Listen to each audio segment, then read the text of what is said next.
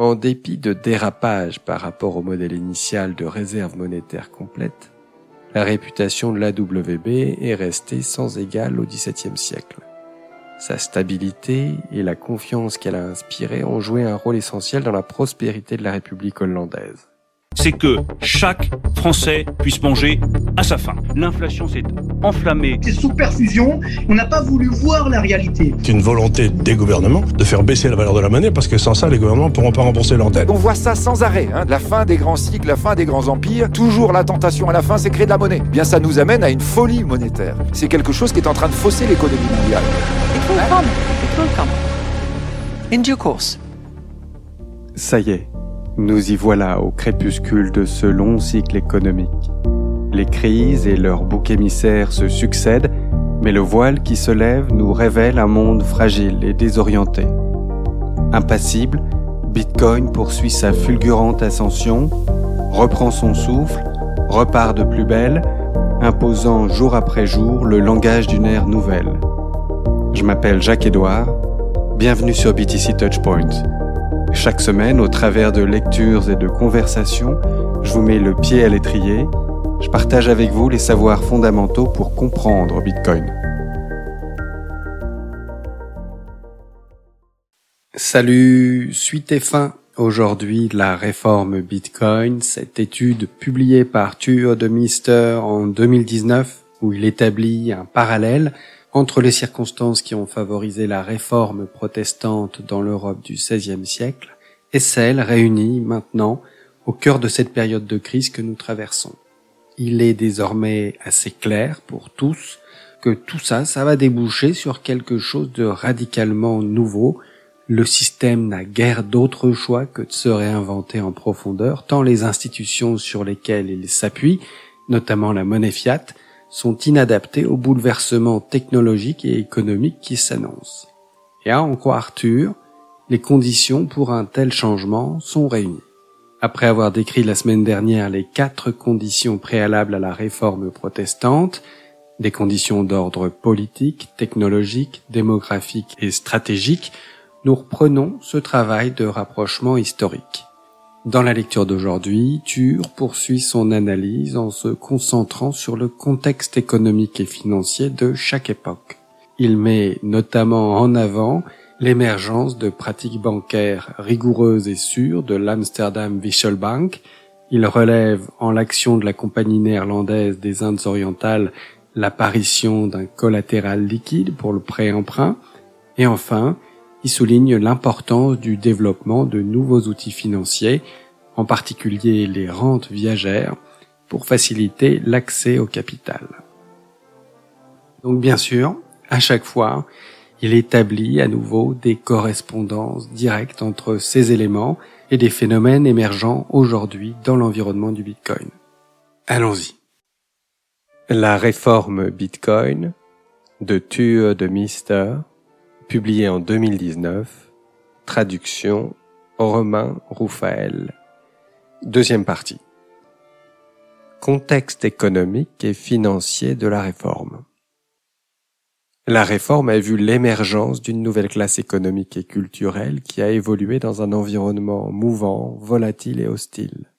Cette classe est formée à partir d'un réseau d'acteurs économiques indépendants très investis dans leur cause, coupés des moyens commerciaux traditionnels, dotés de puissants moyens de défense. Mue par une forte exigence de sécurité financière, cette classe a développé de nombreuses innovations économiques et financières qui se sont maintenues de façon durable. Nous allons maintenant nous intéresser aux caractéristiques principales de l'économie néerlandaise du XVIe siècle pour extrapoler quelques tendances parallèles qui pourraient s'installer durablement dans l'écosystème Bitcoin. Banque de dépôt. Réserve monétaire complète. Protocole strict. En 1609, aux Pays-Bas, des marchands et des fonctionnaires municipaux collaborèrent à la fondation de l'Amsterdam Bank, AWB. Elle avait deux objectifs principaux. Tout d'abord, protéger l'or et l'argent mis en dépôt par les centaines de marchands réfugiés du sud de la Hollande et d'autres territoires. Deuxièmement, battre monnaie et émettre des lettres de change libellées en florins reconnues internationalement. Le niveau de sécurité mis en place par la WB était sans égal dans le monde de l'époque. Elle était située à Amsterdam, une ville protégée par la flotte néerlandaise qui formait un barrage de plus de 80 km de long. Le coffre-fort de la banque et ses opérations étaient conduites depuis l'emplacement le plus central et visible de la ville, l'hôtel de ville. Et ses activités bancaires étaient organisées dans le but d'assurer ses obligations fiduciaires. Cette banque était régie par des officiers assermentés, caissiers, employés aux écritures et à la comptabilité, gardes du trésor sous l'autorité des édiles d'Amsterdam. Afin de lutter contre la fraude, chaque comptable n'était responsable que d'une tâche spécifique.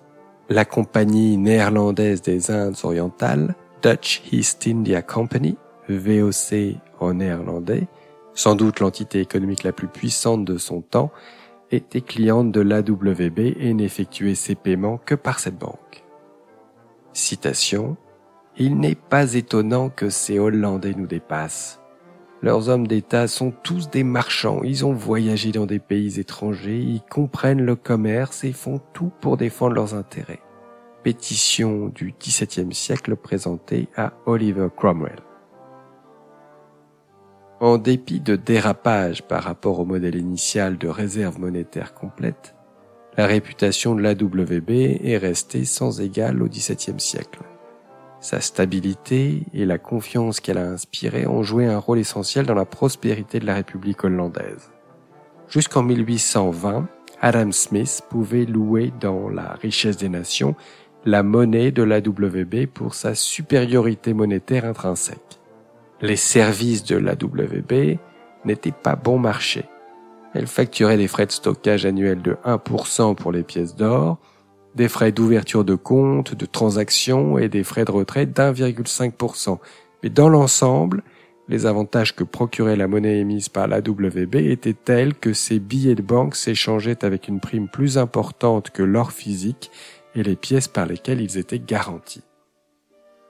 Et alors là, on a une première illustration, c'est en fait une photo, euh, la photo d'un chariot utilisé pour transporter des pièces d'or à la Wisselbank d'Amsterdam. Donc là, euh, le chariot, il a l'air un peu précaire dans sa conception, mais bon, à l'époque, ça devait être vraiment ce qui se faisait de mieux en termes de, de sécurité, de robustesse. Le truc a l'air quand même assez costaud. Là, tu peux aller jeter un coup d'œil en te rendant sur la page de l'article. Dans la communauté Bitcoin, en réponse à l'aversion culturelle envers les tiers de confiance, au risque élevé de vol et de perte et à l'incertitude du cadre réglementaire sur le long terme, nous nous attendons à l'adoption croissante de solutions de stockage de Bitcoin hautement sécurisées, minimisant la confiance en un tiers. Les solutions qui minimisent le plus la confiance en un tiers sont celles qui rendent le vol ou la fraude extrêmement difficile. Avec l'utilisation du Delay Mechanism, délai d'attente, et du Programmable Nesting of Signing Authority, imbrication programmable du pouvoir de signature, nous arrivons à un début de solution de conservation robuste pour Bitcoin, à même de générer un niveau de sécurité sans précédent. Nous pensons que les solutions de smart contract récemment explorées par Bob McElrath, Brian Bishop et Peter Wuille sont très prometteuses. En sens, l'adoption croissante d'adresses Bitcoin multisig est pour nous le signe d'une tendance de fond. Ainsi, pour octobre 2019, 32% des bitcoins en circulation sont stockés dans des adresses Bitcoin P2SH, plus à même de préserver la confidentialité, et 12% sont stockés dans des adresses multisig contre 0% en 2014. Et là, pour conclure cette partie, Tueur de mystère cite Brian Bishop qui décrit une proposition de Vault multisig pré-signé. Ça date de 2019. Un schéma de configuration de transaction qui oblige l'utilisateur et l'attaquant à toujours utiliser une observation publique et un délai d'attente avant qu'une clé en ligne faiblement sécurisée soit autorisée à dépenser des bitcoins de façon arbitraire. Pendant le délai d'attente, il est possible de lancer un processus de récupération qui peut soit déclencher des paramètres de stockage hors ligne plus profonds, soit réinitialiser la période de délai. Assurance entreprise, un réseau de confiance. Le XVIe siècle voit l'explosion du commerce maritime, ce qui impliquait de développer une technologie financière capable de faire face aux risques afférents. Les premières formes d'assurance maritime, les prêts à la grosse, sea loans, étaient assortis d'un taux d'intérêt élevé car ils n'étaient remboursés qu'à l'arrivée à bon port du bateau. Ce type de contrat était particulièrement utile si l'investisseur n'avait pas de vision claire de la rentabilité de l'entreprise du marin. Le contrat Commenda constituait une alternative qui donnait à l'investisseur droit à un partage des bénéfices d'une entreprise maritime commerciale en cas de réussite. Ces deux formes d'assurance représentaient des substituts à l'assurance maritime encore imparfaits on trouve en Italie les premières formes de contrats d'assurance où les marchands jouaient eux-mêmes le rôle d'assureurs, ce qui a ensuite donné naissance à l'assurance mutuelle. Au XVIe siècle, les mécanismes assurantiels s'étaient répandus en Grande-Bretagne, en France, aux Pays-Bas et en Espagne. Les marchands devaient alors faire face à un problème récurrent, le recouvrement de leur indemnisation.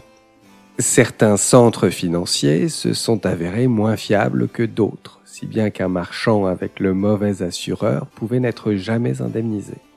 Compte tenu de la difficulté à évaluer la qualité des projets maritimes dans un marché encore immature, la gestion du risque était essentielle pour les assureurs. Certains marchands pouvaient ainsi parfois assurer délibérément en excès leur bateau dans le but de le couler ou encore souscrire à une assurance pour un bateau qu'ils savaient déjà perdu d'avance. En raison de ces risques élevés, les marchands payaient une prime pour des assureurs de qualité et les assureurs se limitaient souvent à ne travailler qu'avec des marchands en qui ils savaient qu'ils pouvaient avoir confiance. Les autres facteurs qui servaient à déterminer les taux d'assurance étaient la solvabilité des assureurs et la probité de l'état de droit de la ville. Les autorités d'Amsterdam et de Venise ont essayé à plusieurs reprises de réguler l'activité de courtage en assurance, mais ces mesures sont restées largement impopulaires. Nous sommes au tout début de l'assurance dans l'industrie Bitcoin. Depuis la naissance d'une industrie du minage en 2013, nous avons vu de nombreux exemples de proto-constats d'assurance. Des investisseurs vont précommander du matériel de minage à des startups qui vont utiliser ces fonds pour produire les puces, fabriquer les machines et comme pour le commerce maritime du XVIe siècle, partager les profits de la réussite de l'entreprise. Par ailleurs, de nombreux conservateurs de Bitcoin possèdent une forme d'assurance, même si une étude attentive montre souvent que seuls les portefeuilles en ligne, hot wallet, sont assurés, car présentent généralement moins de 10% des bitcoins sous gestion. Comme pour le commerce maritime du XVIe siècle, de nombreuses inconnues subsistent. Risque de volatilité du prix, risque réglementaire, risque de sécurité informatique, etc. Étant donné le caractère transnational du Bitcoin, même des attaques provenant d'États souverains ne peuvent être exclues. Fournir un service d'assurance de qualité nécessite des connaissances extrêmement pointues des mécanismes de Bitcoin en informatique et la mise en place d'un cadre favorable au développement de relations commerciales de confiance sur le long terme. Ce n'est pas un hasard si l'auto-assurance sous la forme d'un fonds de réserve est devenue la norme pour l'industrie de la conservation de Bitcoin un collatéral liquide pour le prêt-emprunt. En 1602, des marchands hollandais ont fusionné six petites sociétés et mis en commun 64 tonnes d'or pour former la Compagnie néerlandaise des Indes orientales. Sa mission était de détenir et d'exploiter une flotte de navires marchands dédiés au commerce avec l'Asie, mission pour laquelle le gouvernement néerlandais lui a octroyé un monopole. Ce monopole permettait à la flotte de jouer un rôle militaire et économique dans la guerre alors en cours avec l'Espagne. En 1604, la société fit une offre publique de titres, la première introduction en bourse moderne, permettant à tout acheteur de détenir ses actions. Ce fut un succès. Plus de 2% de la population d'Amsterdam y souscrit. L'absence délibérée de titres aux porteurs et les règles claires en matière de propriété et de transfert de titres ont permis de mettre en place un marché transparent. Les premiers dividendes furent payés aux investisseurs en 1640. Là, on a un premier graphique qui nous présente l'évolution entre 1595 et 1608, l'évolution des investissements cumulés et des rendements, des retours sur investissement cumulés euh, associés aux sociétés commerciales, compagnies néerlandaises des Indes orientales. On voit bien effectivement qu'à partir de 1602, eh bien, euh, les retours sur investissement euh, dépassent largement euh, les montants investis. Et puis on voit en 1604, sans doute, euh, voilà, directement lié à cette offre publique de titres, une augmentation assez euh, significative de l'investissement. Et puis il y a ce commentaire de Gelderblom et Jonker sur l'essor, la maturation de cette place de marché. Je cite la baisse des taux d'intérêt démontre le succès du marché secondaire d'Amsterdam, permettant l'utilisation productive de capitaux, notamment en prêts à court terme, grâce à l'alliance de marchés de titres liquides et de techniques de crédit. Les actions de la Compagnie néerlandaise des Indes orientales se sont révélées très liquides et adaptées à une utilisation comme collatérale. Quelques mois après la création de la société, des actions valorisées à 27 600 florins ont été utilisées comme garantie dans le cadre d'un accord d'échange de prisonniers. En 1607, un noble emprunta 2000 florins à un taux de 8% contre 3000 florins d'actions en collatéral, ratio de solvabilité de 66%. Le marché de collatéral des actions de la compagnie était très actif, mais comme c'était un marché privé, peu de traces sont parvenues jusqu'à nous. En 1623, le gouvernement régula spécifiquement la procédure de liquidation des actions de la compagnie en cas de défaut de l'emprunteur, et dans les années 1640, la bourse d'Amsterdam avait mis en place un marché du repo pour les actions de la compagnie. Les taux d'intérêt des prêts garantis sur le marché d'Amsterdam ont ainsi baissé de 8% en 1596 à moins de 6% en 1620. La profonde liquidité du marché des actions de la compagnie en ont également fait le sous-jacent idéal pour un marché de produits dérivés en plein essor au XVIIe siècle à Amsterdam, avec la mise en place de contrats à terme, de vente à découvert, d'options et de repos. Dans sa thèse sur la compagnie, l'historien Petram conclut qu'après la période 1630-1650, les investisseurs étaient principalement intéressés par les services financiers apportés par le marché secondaire plus que par la compagnie en elle-même. On a un graphe là qui nous montre la baisse des taux d'intérêt du marché d'Amsterdam entre 1596 et 1620 consécutive à la nouvelle offre de prêts collatéralisés par les actions de la Compagnie néerlandaise des Indes. Aujourd'hui, nous voyons des similitudes apparaître entre les épargnants de Bitcoin et les actionnaires historiques de la Compagnie néerlandaise des Indes orientales. Ils sont souvent engagés sur le long terme. Ils ont une concentration relativement élevée de leurs richesses liées à l'actif. Ils n'aiment pas vendre car cela déclenche des impôts sur la plus-value. Et en tant que millennials, ils ont l'ambition d'investir davantage. À l'avenir, nous pensons que l'utilisation du Bitcoin comme collatéral pour le prêt-emprunt sera de plus en plus répandue. Nous sommes également optimistes quant au développement du marché des produits dérivés du Bitcoin, car ils permettent aux entreprises d'ajuster précisément leur stratégie de gestion du risque afin de connaître une croissance durable dans l'écosystème Bitcoin.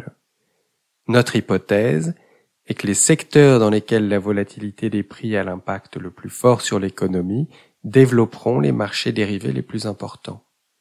Les actions de la compagnie au XVIe siècle à Amsterdam l'agriculture et les métaux précieux en 1980, les taux d'intérêt aujourd'hui, et peut-être demain le Bitcoin. Accès au capital dans un monde déflationniste. Les rentes viagères sont des contrats vendus à un prix fixe, donnant à l'émetteur le droit de recevoir des versements réguliers tout au long de sa vie. Ils ont été utilisés fréquemment à partir du XIVe siècle comme substitut aux prêts car il ne contrevenait pas à l'interdiction de l'usure par l'Église catholique, À partir du XVIe siècle, la loi garantissait généralement la possibilité d'annuler le versement de la rente viagère contre paiement du capital. Les contrats de rente viagère étaient souvent utilisés pour financer des entreprises à forte intensité de capital avec un profil de risque relativement faible, des commerces, des fermes, des collectivités locales. Dans les Pays-Bas du XIVe siècle, deux profils économiques ont émergé. Dans la zone côtière, au sol sablonneux et régulièrement menacé par les inondations, de nombreux propriétaires terriens se sont endettés jusqu'à risquer une expropriation éventuelle. Dans la Flandre intérieure, plus stable, le crédit viager était utilisé pour accélérer le développement de l'activité commerciale, le plus souvent pour permettre un investissement immobilier, tandis que la population plus âgée achetait ses contrats pour toucher une forme de retraite. Les rentes viagères pouvaient être transférées à des tiers et sont ainsi devenues un instrument financier populaire parmi la population urbaine. À mesure que la révolte néerlandaise approchait et que les revenus du commerce maritime augmentaient, la protection des villes et de leurs citoyens est devenue de plus en plus importante et les villes se sont mises à lever des capitaux par émission de rentes. Je cite, Dans les années 1580, les rentes viagères étaient suffisamment bien établies pour servir d'instrument de confiance auprès d'un large public comprenant des marchands, des veuves, des orphelins et des institutions caritatives. Gelderblom and Jonker 2004. Les rentes viagères se sont développées bien avant les contrats d'assurance vie qui ne sont apparus qu'au XVIIIe siècle en Angleterre pour une raison principale. Les contrats d'assurance vie nécessitent une confiance beaucoup plus grande dans l'émetteur du contrat L'assuré doit littéralement pouvoir lui faire confiance depuis la tombe et il n'y a pas d'actif à porter en garantie. Il y a peut-être également une explication culturelle. Les clients se sentant plus à l'aise de parier sur une longue vie, une rente, que sur une vie plus courte, assurance vie. Commentaire de Limburger et De Wilger 2018, je cite, Les rentes pouvaient être utilisées à diverses fins, notamment pour régler les soldes entre héritiers.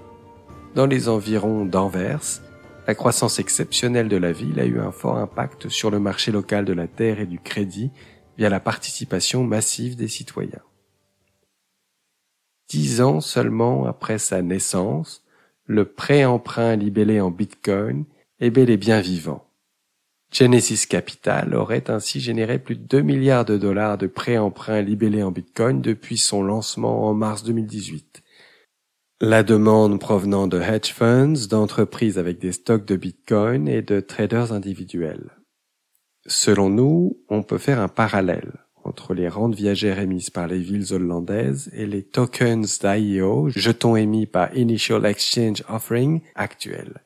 Bitfinex a par exemple créé un token IEO appelé Leo pour faire appel au marché lors d'une période délicate sur le plan légal et pour réduire le risque de liquidité de son Tether.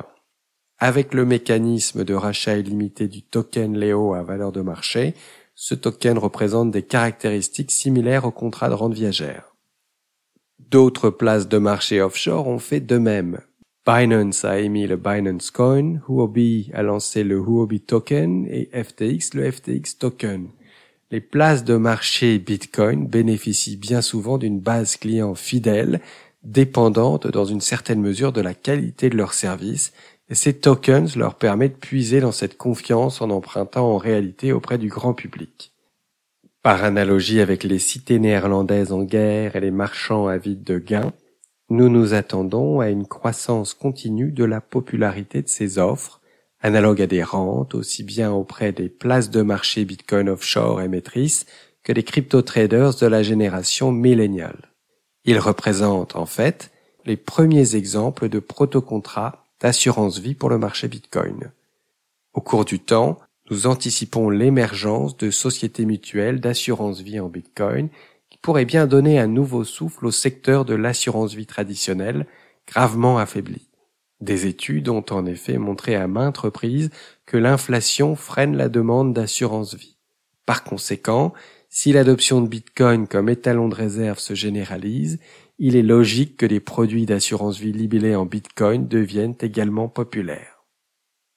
Il en a un petit commentaire de Steven Nerayoff CEO d'Alchemist, un commentaire de juin 2019, je cite, une IEO, c'est un hybride entre Goldman Sachs et le Nasdaq. C'est un nouveau genre de levée de fonds qui a le potentiel pour transformer la finance, mais dont le cadre réglementaire doit encore être défini. Autre commentaire du professeur David Babel de l'université de UC Berkeley en 1981, le cite, une hausse de 1% de l'inflation devrait s'accompagner d'un déclin net de 1,2% de l'assurance vie par personne. Conclusion. L'investisseur en capital risque Eric Weinstein a récemment affirmé que l'adage selon lequel les bonnes idées battent les mauvaises est faux, que la formulation correcte est plutôt les idées les plus aptes à survivre battent celles moins aptes. Il fait ainsi valoir le point de vue darwinien selon lequel, à la manière des chances de survie des espèces animales, une idée ne pourra prospérer que lorsque les circonstances seront parfaites pour elle. Et en effet, L'histoire montre que la qualité d'une idée en elle-même ne suffit pas à son épanouissement social. Un engin à vapeur fonctionnel a été décrit par Héron d'Alexandrie premier siècle avant Jésus-Christ, et il n'a pourtant été commercialisé que 1600 ans plus tard. La presse à caractère mobile existait déjà avant la presse de Gutenberg dans la Corée du XIVe siècle, mais il n'y avait eu que peu d'impact.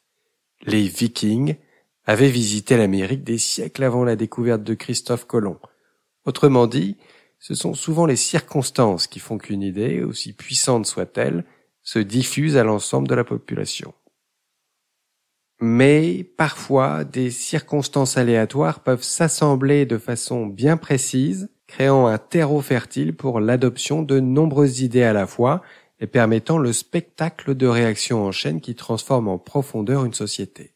La réforme protestante a eu lieu à une telle époque. Les idées ont germé, la rébellion a éclaté, des blessures ont été guéries et une génération d'entrepreneurs radicaux a produit une série inédite d'innovations économiques et financières. C'était il y a 500 ans, et cela pourrait se produire une fois de plus. On voit aujourd'hui de larges pans de la société, les millénials en particulier, se montrer de plus en plus critiques à l'égard de l'interventionnisme des banques centrales, au même moment, des développeurs mettent en place à un rythme qui s'accélère une série d'outils qui permettent la disruption du statu quo économique. D'ici une décennie, la génération milléniale devrait avoir le pouvoir d'achat le plus élevé de toutes les générations et cette génération post-11 septembre peut se servir de la cryptographie comme technologie défensive. Au même moment, l'écosystème économique du Bitcoin mûrit à tous les niveaux, dans la conservation, l'assurance, le prêt-emprunt, les produits dérivés et avec les premières formes d'assurance vie. Si ce processus se poursuit, le protocole Bitcoin et ses différentes couches pourraient devenir une alternative potentielle au système international monétaire et financier. Êtes-vous prêt pour la réforme Bitcoin? Voilà, on est arrivé au terme de cette lecture, quoiqu'en fait il faut que je t'informe du fait que Tur a annexé à cet article tout un ensemble d'analyses et d'éléments complémentaires qui n'ont, à ma connaissance, pas encore été traduites en français, mais que tu peux consulter dans leur version originale. Je vais plutôt me cantonner ici à des remarques assez générales, en évitant d'entrer dans les détails techniques de sujets financiers que je méconnais profondément. Cela dit, je vais tenter de t'apporter quelques réflexions utiles, dans l'ensemble, je retiens de cette analyse comparative des contextes économiques et financiers des deux époques, je retiens les points suivants. Premièrement, on note dans les deux cas une exigence accrue en matière de sécurité financière. Cette attitude, ces attentes sont en partie la conséquence de l'adversité auquel font face les marchés protestants rebelles d'une part, les bitcoiners de l'autre, et l'engagement profond de ces derniers au service de la cause émancipatrice qui les anime. Aujourd'hui comme à l'époque, c'est un même combat pour plus de souveraineté, une prise de conscience semblable de la nécessité de mettre en place des systèmes et des outils financiers sûrs et efficaces pour vaincre. À ce propos, et au risque de me répéter, la photo du chariot et du coffre qu'il transporte vaut le détour. C'est du matériel de sécurité comme on n'en trouve plus guère que dans les univers d'heroic fantasy à la Zelda. Et là, l'actualité de ces dernières semaines nous rappelle à quel point la sécurisation de nos clés privées est au cœur de l'expérience du bitcoiner. Il n'y a pas de coffre-fort trop safe même s'il y a une tension majeure et croissante entre, d'une part, le souhait légitime d'acteurs économiques de faciliter l'adoption croissante du Bitcoin pour le grand public, en baissant les barrières d'entrée, notamment les barrières d'apprentissage technique, tension donc entre le désir d'onboarder un maximum de monde d'une part, et d'autre part, absolue nécessité de garder un contrôle total de ses clés privées de limiter au maximum la dépendance à des tiers pour préserver sa souveraineté financière. Des tiers dont on sait qu'ils seront vraisemblablement, tôt ou tard, amenés à se plier au dictat d'autorité décidées à faire plier la rébellion. Bon, donc on a ce premier motif, l'exigence partagée d'une sécurité accrue dans le contrôle des finances. En Hollande, la AWB fait le taf, même si c'est pas parfait, elle impose un nouveau standard en matière de sécurité. Et aujourd'hui, quantité d'entreprises et de développeurs indépendants bossent comme des fous et rivalisent pour renforcer et rendre plus accessibles les solutions de sécurité qui permettront au plus grand nombre d'utiliser Bitcoin en profitant pleinement de l'autosouveraineté pour laquelle il a été conçu. Et ensuite, tout ce sujet autour des assurances. Dans les deux cas, il s'agit de protéger les investisseurs engagés dans des entreprises très risquées qui s'aventurent en territoire inconnu. Dans le premier cas, il est question de commerce maritime intercontinental. Dans le second cas, en 2019, ce sont principalement des activités de mining de Bitcoin qui se déroulent dans des environnements politiques et réglementaires souvent incertains. À ces risques s'ajoute la volatilité démesurée du cours du Bitcoin finalement assez comparable aux vagues effroyables que les navigateurs hollandais affrontaient au cours de leur périple. Risques multiples et importants dans les deux cas donc, et nécessité d'y répondre par des solutions assurantielles adaptées, plus sophistiquées, permettant d'accompagner vers leurs nouveaux Eldorado ces entreprises audacieuses. L'innovation financière hollandaise à cette époque, c'est aussi, en 1604, l'introduction en bourse de la Compagnie néerlandaise des Indes orientales, la VOC. C'est une première et c'est un succès populaire. Tur souligne là un point important. Ces actions se révèlent étonnamment liquides, c'est-à-dire qu'elles peuvent être facilement et rapidement, presque instantanément, converties en espèces avec un impact minimal sur leur valeur. Elles sont par conséquent très adaptées à une utilisation comme collatérale, c'est-à-dire comme garantie.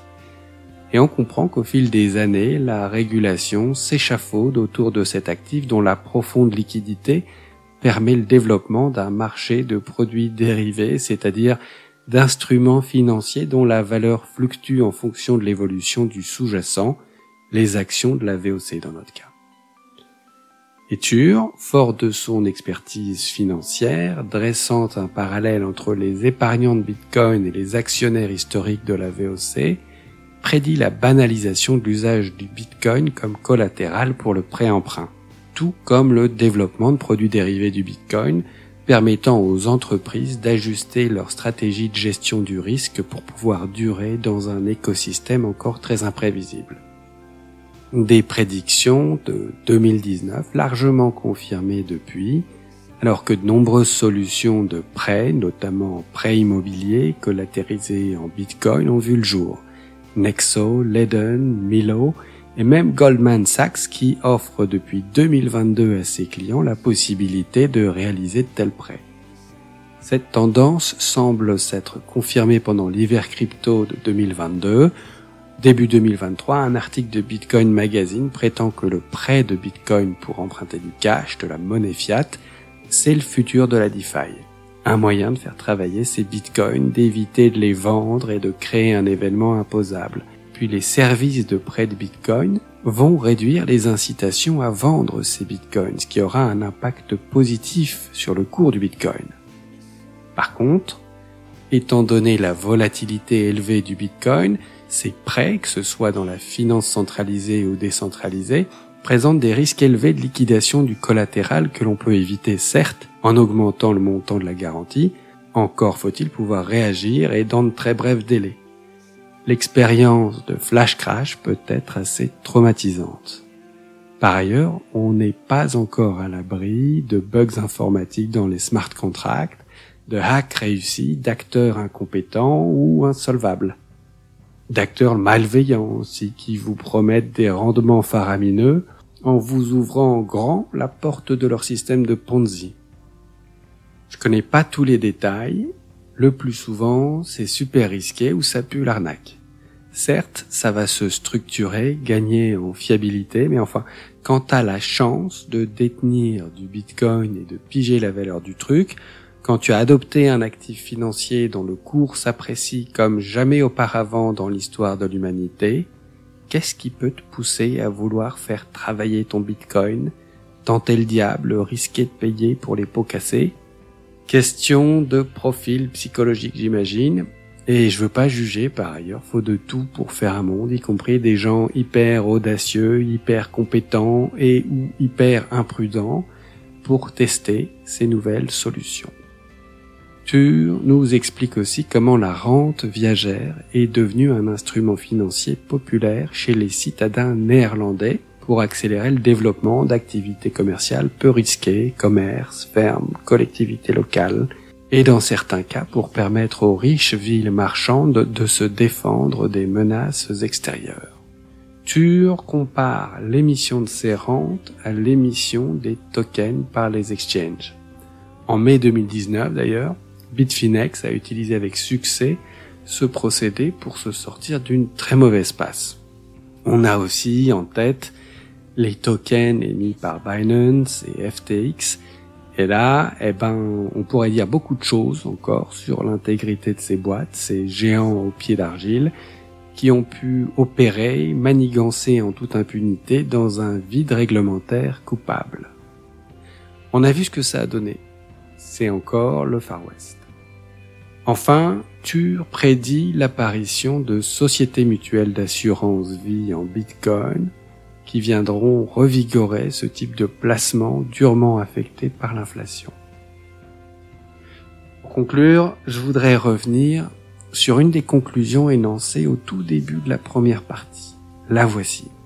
Le degré de tolérance à l'égard du Bitcoin va devenir une ligne de fracture politique majeure. Je crois qu'on peut dire qu'on y est largement. Aux États-Unis en 2023, le nombre de sénateurs, gouverneurs, candidats à l'élection présidentielle qui ont manifesté soit leur soutien total au Bitcoin, soit leur profonde hostilité à son égard, a tout bonnement explosé. Le sujet est rarement abordé en France, mais aux États-Unis, Bitcoin s'est largement invité dans le débat politique à tous les échelons. Bitcoin recueille des soutiens au plus haut niveau, il s'enracine, il devient un enjeu électoral incontournable. Bitcoin est la ligne de fracture politique majeure que Tur évoquait en 2019. Voici d'ailleurs, à titre d'exemple, ces deux citations récentes de Robert F. Kennedy Jr., candidat à la présidentielle US. L'argument environnemental contre le Bitcoin est un prétexte sélectif pour supprimer tout ce qui menace les structures de pouvoir de l'élite. La monnaie libre est aussi importante pour la liberté que la liberté d'expression. M'arrête là-dessus, je trouve que ça envoie pas mal comme citation. Et tout ce que je pourrais ajouter là-dessus, ça va sembler assez naze, donc je m'arrête et je te souhaite une très bonne journée, une bonne soirée, bonne semaine, un bon week-end, que du bon, quoi. Like, retweet, partage autour de toi si tu veux m'encourager dans ce travail. Merci pour ton écoute, pour ton soutien. Ciao